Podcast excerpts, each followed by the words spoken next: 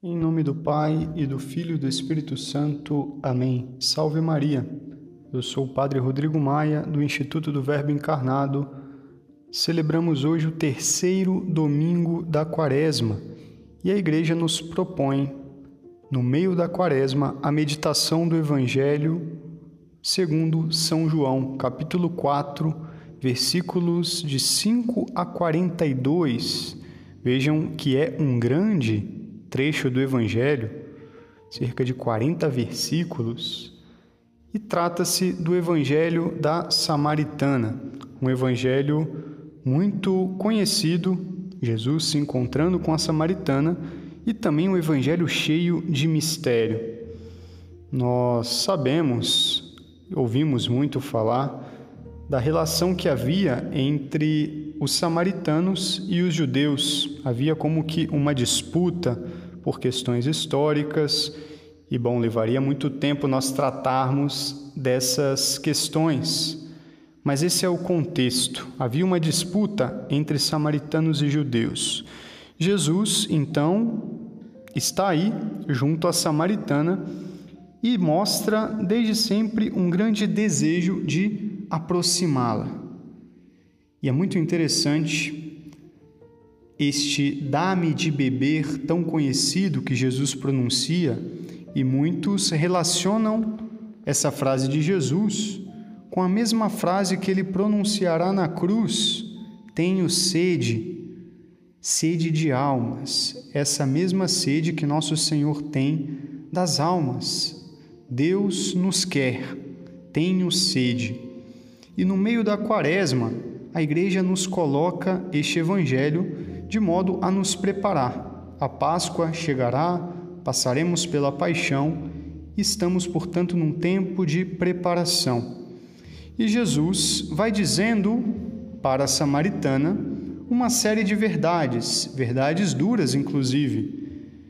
E a samaritana vai devagar se aproximando, vai consentindo, se aproximando, e nosso Senhor vai dizendo ainda mais outras verdades, e ela continua assim se aproximando.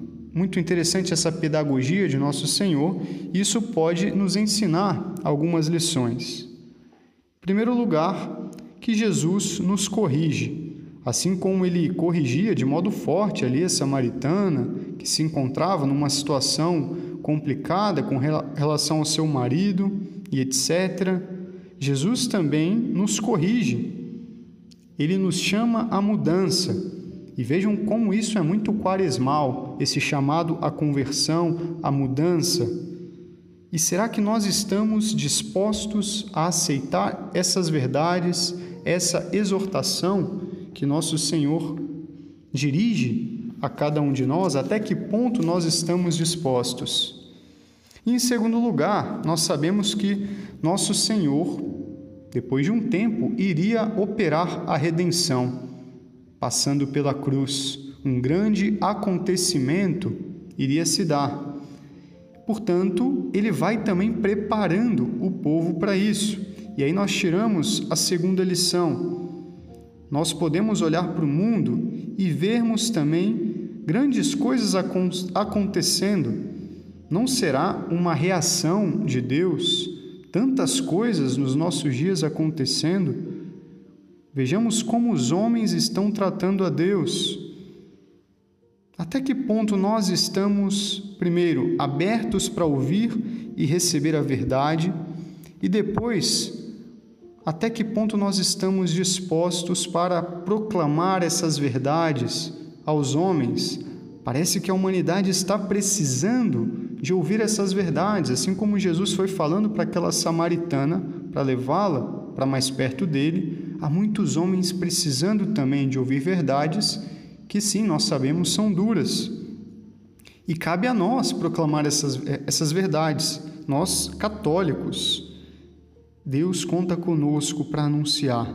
Estaremos nós dispostos nós podemos olhar para a primeira leitura, o livro do Êxodo desse domingo, aquele povo que estava cansado de ouvir as verdades que Moisés proclamava, porque a verdade machuca.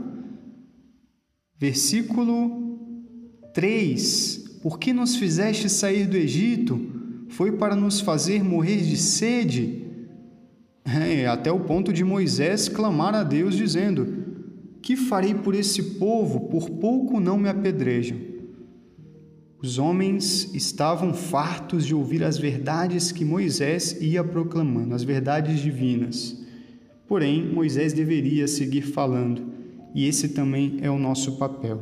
Portanto, peçamos neste domingo a graça de estarmos dispostos, primeiro, a mudar a nós mesmos, a aceitar as verdades que Deus nos proclama, assim como proclamou para a samaritana.